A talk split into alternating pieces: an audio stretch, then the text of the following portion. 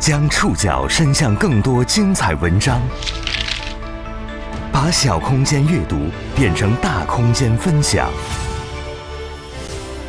宋宇选读，讲述现实世界里的真实故事，把小空间阅读变成大空间分享。欢迎各位收听今天的宋宇选读。今天为大家选读的文章节选自《新周刊》。从全网追捧到被逼道歉，丁真只用了两个多月。过去这两个月，围绕这个二十岁藏族小伙发生的一切，是互联网奇观文化的又一个现实样本。有人不远万里去追寻他们心目中的淳朴新星，有人像在动物园投食般给他寄去满屋子的书籍，还有人隔着屏幕教他如何实现商业价值，更有人骂他作为公众人物为何要抽烟。众生喧嚣背后，真实广袤的藏区文化和无数鲜活的藏区孩子，都被网络逻辑粗暴简单的过滤了。过去这些年，丁真及其身处的藏区发生了怎样的改变？飞速发展的社会又让生活在这里的人们面临怎样的考验？宋宇选读，今天和您一起了解：丁真会过气，他身后的藏区呢？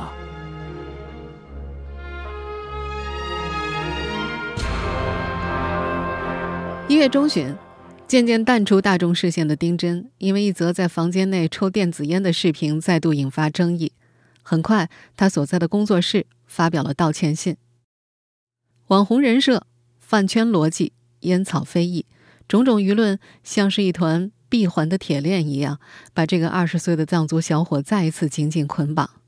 有人开始感慨：丁真过气了。过去两个月。蜂拥而至的媒体和波浪滔天的流量数据，彻底翻转了这位藏区放牧青年的人生轨迹，也将四川甘孜理塘县这个贫瘠县城多年来的扶贫努力呈现在公众视野里。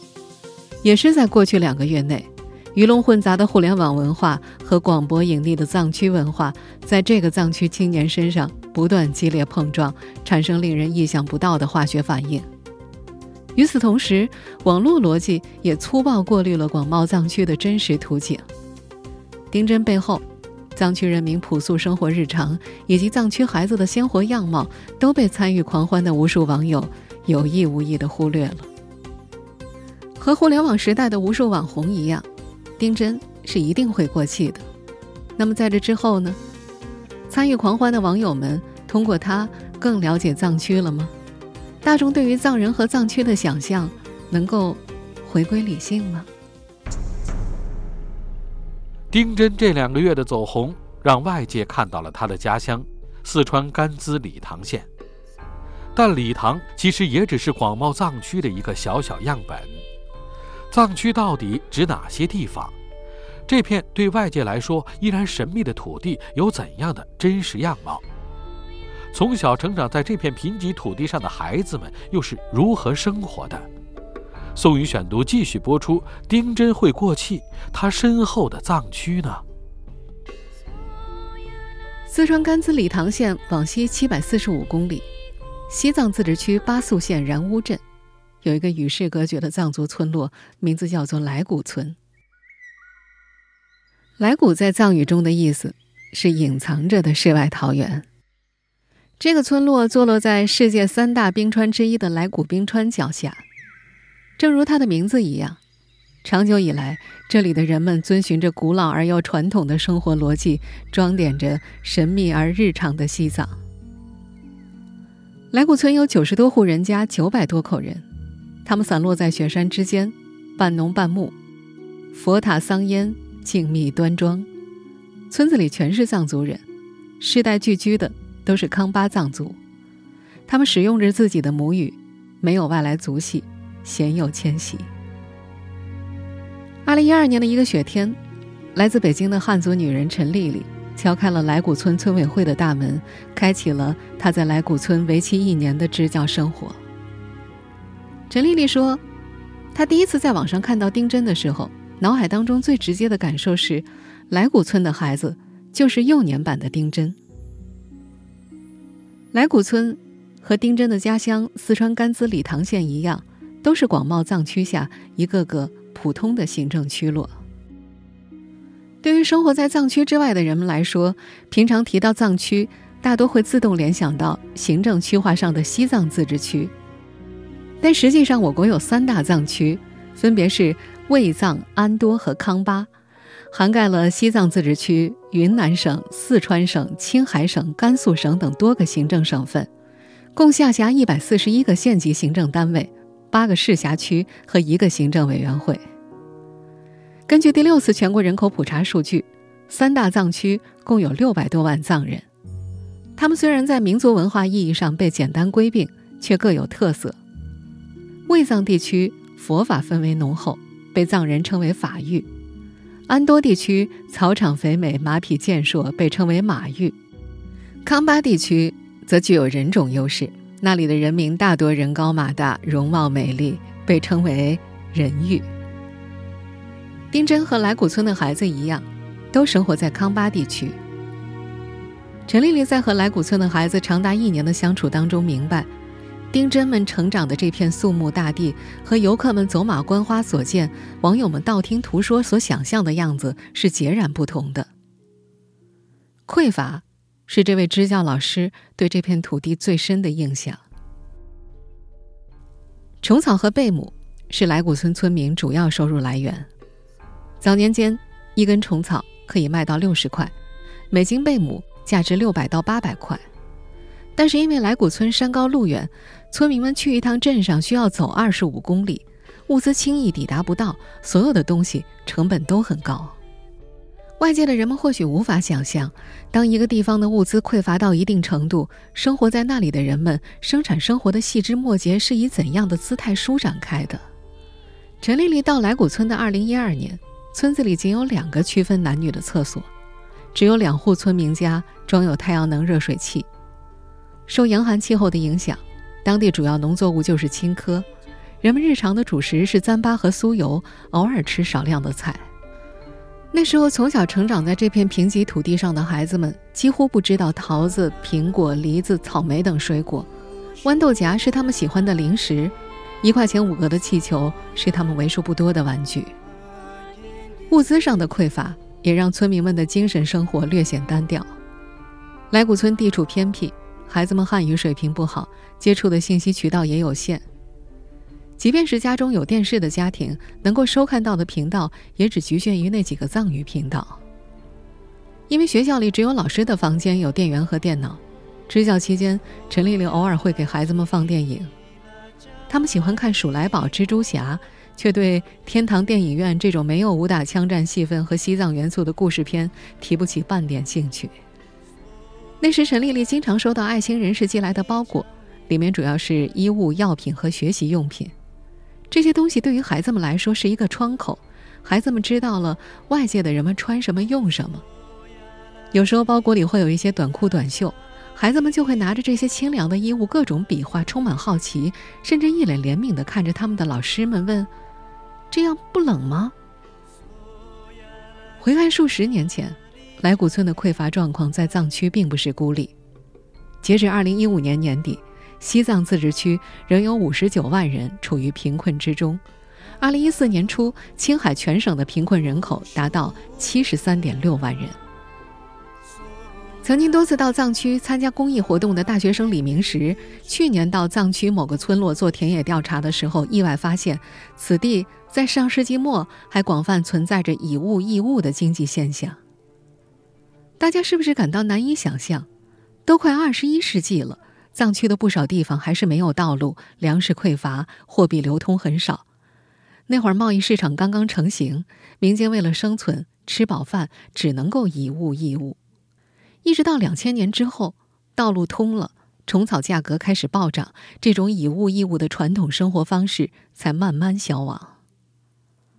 而二十世纪末到二十一世纪初，正是丁真这一代人成长起来的年代，他们一出生就被置身于藏区发展的高速轨道上，他们在朴素而过时的生活习惯和飞速发展的现代化浪潮当中被来回拉扯着。丁真的意外走红，给藏区罩上了一个超脱现实的透明玻璃穹顶，让它以一种异常梦幻瑰丽的形态呈现在藏区以外的人们面前。然而，真实的藏区并不像宣传片所示的那样只有纯真文艺，在现代文明冲击下，它正经历一场缓慢而巨大的史诗级变革。它拖着古老而庞大的身躯，跟随时代，踽踽独行。宋宇选读继续播出：丁真会过气，他身后的藏区呢？过去十数年，藏区。正在经历一场巨变。首先，基础设施的建设、通信技术的普及，就足以让蛮荒的高原之地改头换面。根据国家电网公示，在2014年以前，理塘县还以光伏、小水电供电为主，受天气季节影响较大，居民时不时需要点酥油灯照明。2015年，理塘全县实现通电通网。2019年3月。丁真家所在的仁日卡村才连接上了大电网。牧民多吉家在村子里一个很偏僻的地方，附近没有公路，每逢下雨，路上都是泥泞，人根本出不去。因为地处荒僻，他家里收不到什么信号，有时候朋友给他发微信，他要好几天后才能够看到。有一天，他兴冲冲的给朋友打了个电话，让朋友到自己家里来玩儿。因为村里给他家专门修了一条马路，有了路，他能够走出来见朋友，孩子也能够顺着这条路走到学校去接受教育。道路不仅沟通了人际关系，也贯通了产品和技术。内地的蔬菜瓜果通过公路被运往藏区，藏区特有的产品也被运到了内地。藏区水电、公路和网线的搭建，犹如人体中被激活的毛细血管。流淌在几百万平方公里的广袤大地上，让物资和信息跨越地理边界，输送到每个村庄和藏民手里，翻腾起藏族地区之间、藏区和内地之间的交流水花。近年来，政府加大了对于藏区扶贫的投入。北京人陈丽丽之前支教的西藏巴素来古村，这两年也砌起了水泥路，装上了路灯。个别贫困户被安置到巴素县里的房子，去食堂做饭。或者当环卫工人，村民的基本生活问题都已经解决了。但新的问题也产生了，这里的村民失去了挖虫草的时间，逐渐远离了传统的藏区生活。陈丽丽说：“很久以前，他们羡慕向往县城里的生活，但当他们真的进入县城工作生活之后，新的向往又产生了，他们想回到村子里。”在陈丽丽看来，一直以来物质享受。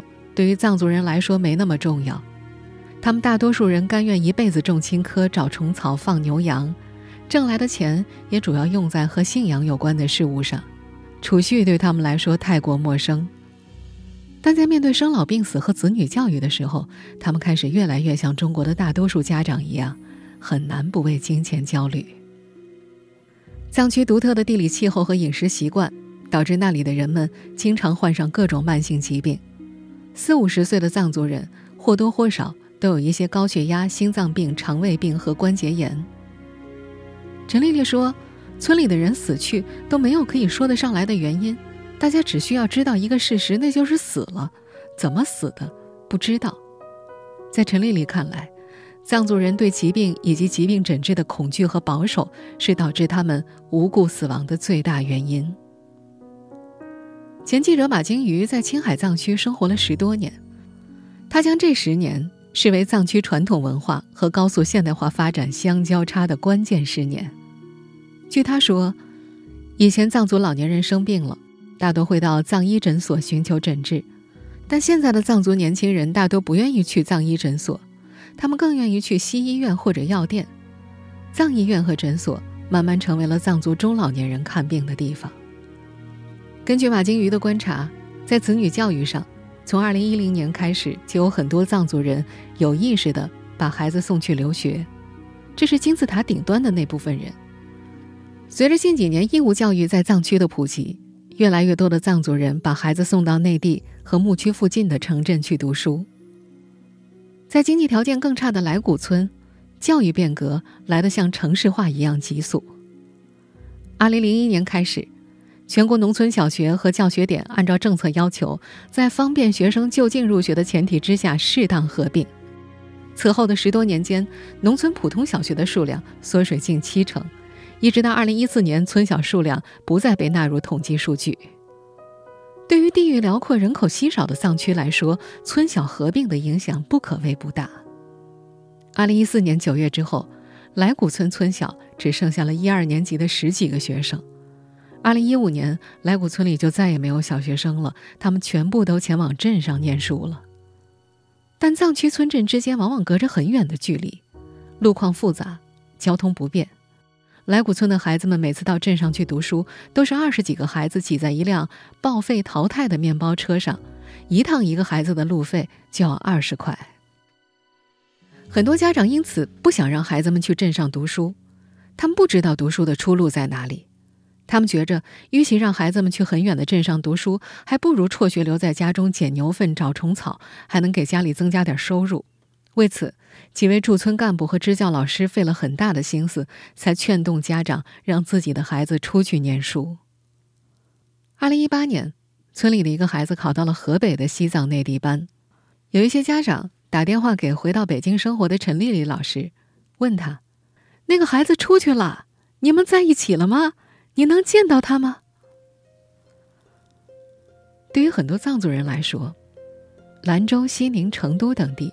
就是他们认知范围内最远的地理边界，外人口中的内地，对他们来说是一个非常遥远也非常模糊的概念。现代文明的侵蚀看似摧枯拉朽，却又如此微小，小到足以渗透进藏民日常生活的每个角落。他们对这些或主动或被动的改变，并不是完全没有感知力，却因为山高路远无人应答，只能默默承受，各自调整心态。回到北京之后，陈丽丽将自己在来古村一年多的支教经历写进了《来古记》一书里。在书的前言当中，她提出这样的思考：在巨大的时代背景和无法抗拒的自然环境之下，他们怎样生活？西藏还有多少这样的村庄？全中国呢？地球上呢？村庄上又有什么样的人？他们是否如来古村人那样生活呢？这些问题的答案。在丁真的网红视频里找不到，在游客浮光掠影的游记里，同样找不到。无数散落在这片高原上的藏人，构成了藏区的独特风貌。他们就像青稞，被撒在广袤荒蛮的高寒之地上，生死交替，自演轮回。藏区滋养了他们，他们也构成了藏区。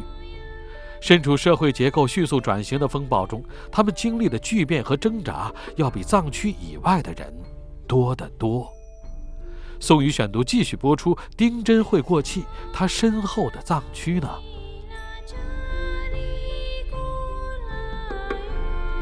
生活在藏区的人们，从一个鲜有记载、孤立无援的时代走来，他们突然被塞进了这个机器轰鸣、光怪陆离的现代化世界。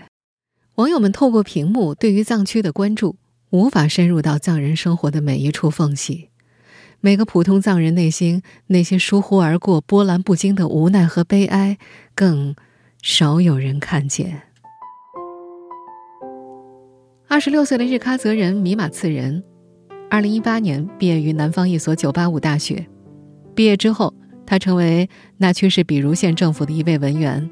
平时的主要工作就是新闻摄影、编辑微信公众号、进行舆情监测等等。藏区好的工作机会比较少，考公务员是很多年轻人的首要选择。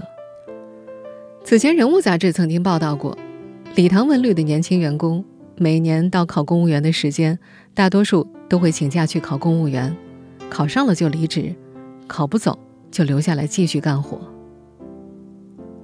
上大学。是米马次仁第一次离开藏区。高中的时候，他一直想出去了解一下外面的世界。受一位支教老师的影响，他最终报读了南方的大学。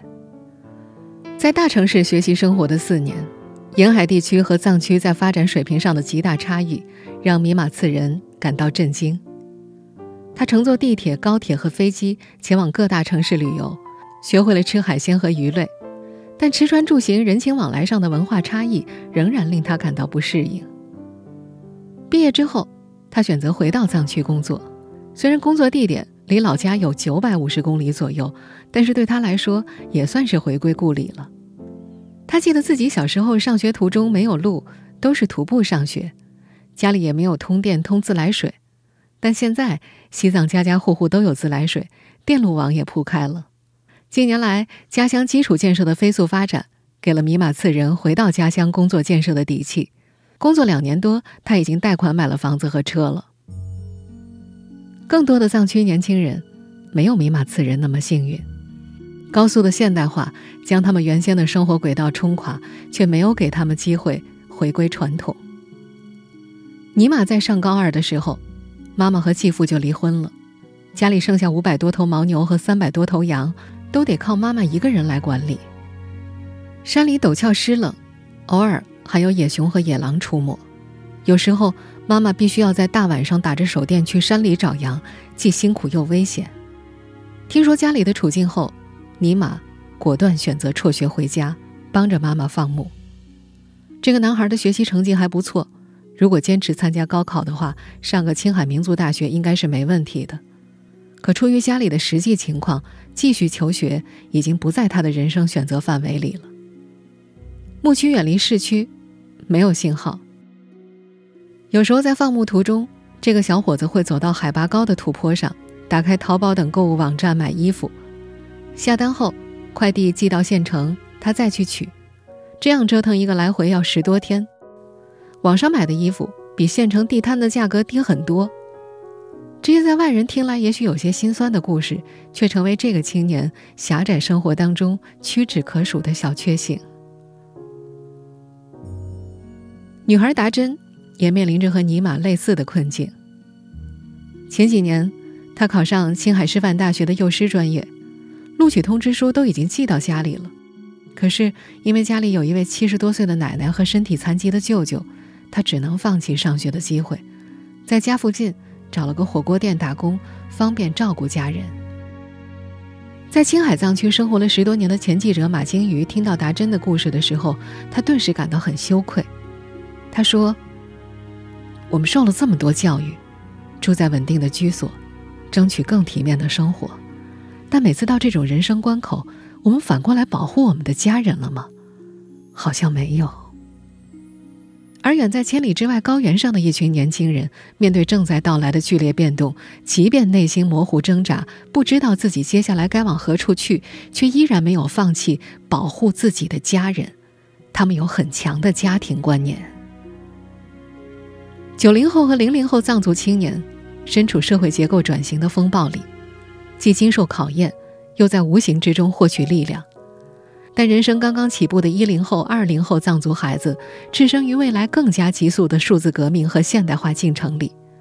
一方面是现代生活无可阻挡的吸引力，另一方面是家庭保守观念的拉扯。他们的未来或许会面临更多痛苦的抉择。舆论发酵两个多月，丁真仍然时不时出现在微博热搜之上。显然，这个藏族小伙身上已然附载了太多颜值之外的意义。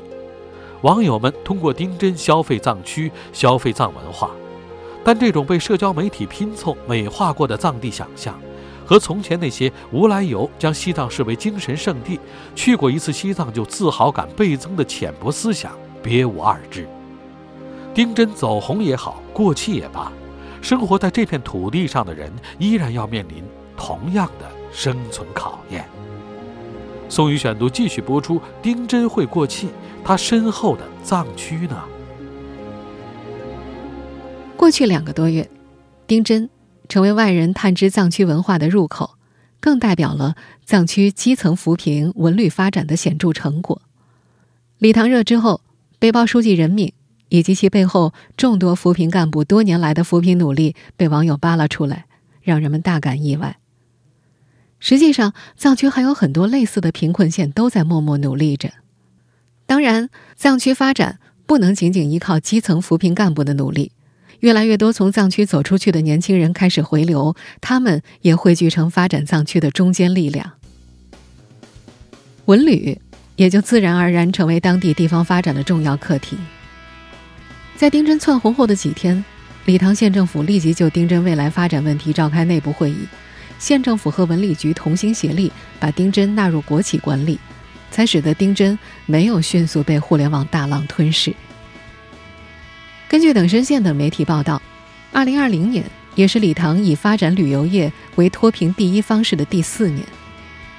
二零一五年，理塘县所有乡镇的公路通畅率不到百分之二十，但五年之后，这里摘掉了贫困县的帽子，并且打造了一系列四 A 级旅游景区，还通过招商引资计划引进了众多商铺，民众的生活水平也从缺水缺电到了终于可以买咖啡甜点的地步。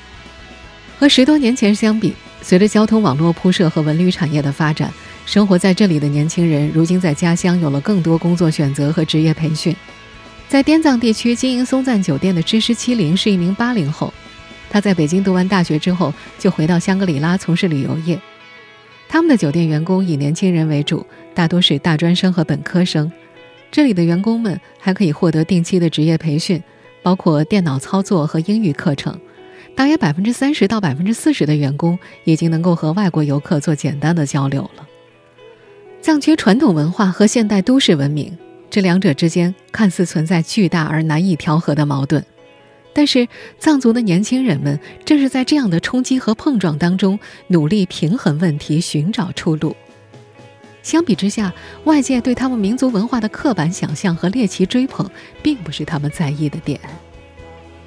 曾在藏区支教生活一年的陈丽丽说：“他们就是活生生的人啊，是人就有人类共有的东西，有人类的渴望，也有人类的弱点。他们不应该只是被动的成为人们对于西藏想象的载体，这对他们来说不公平。”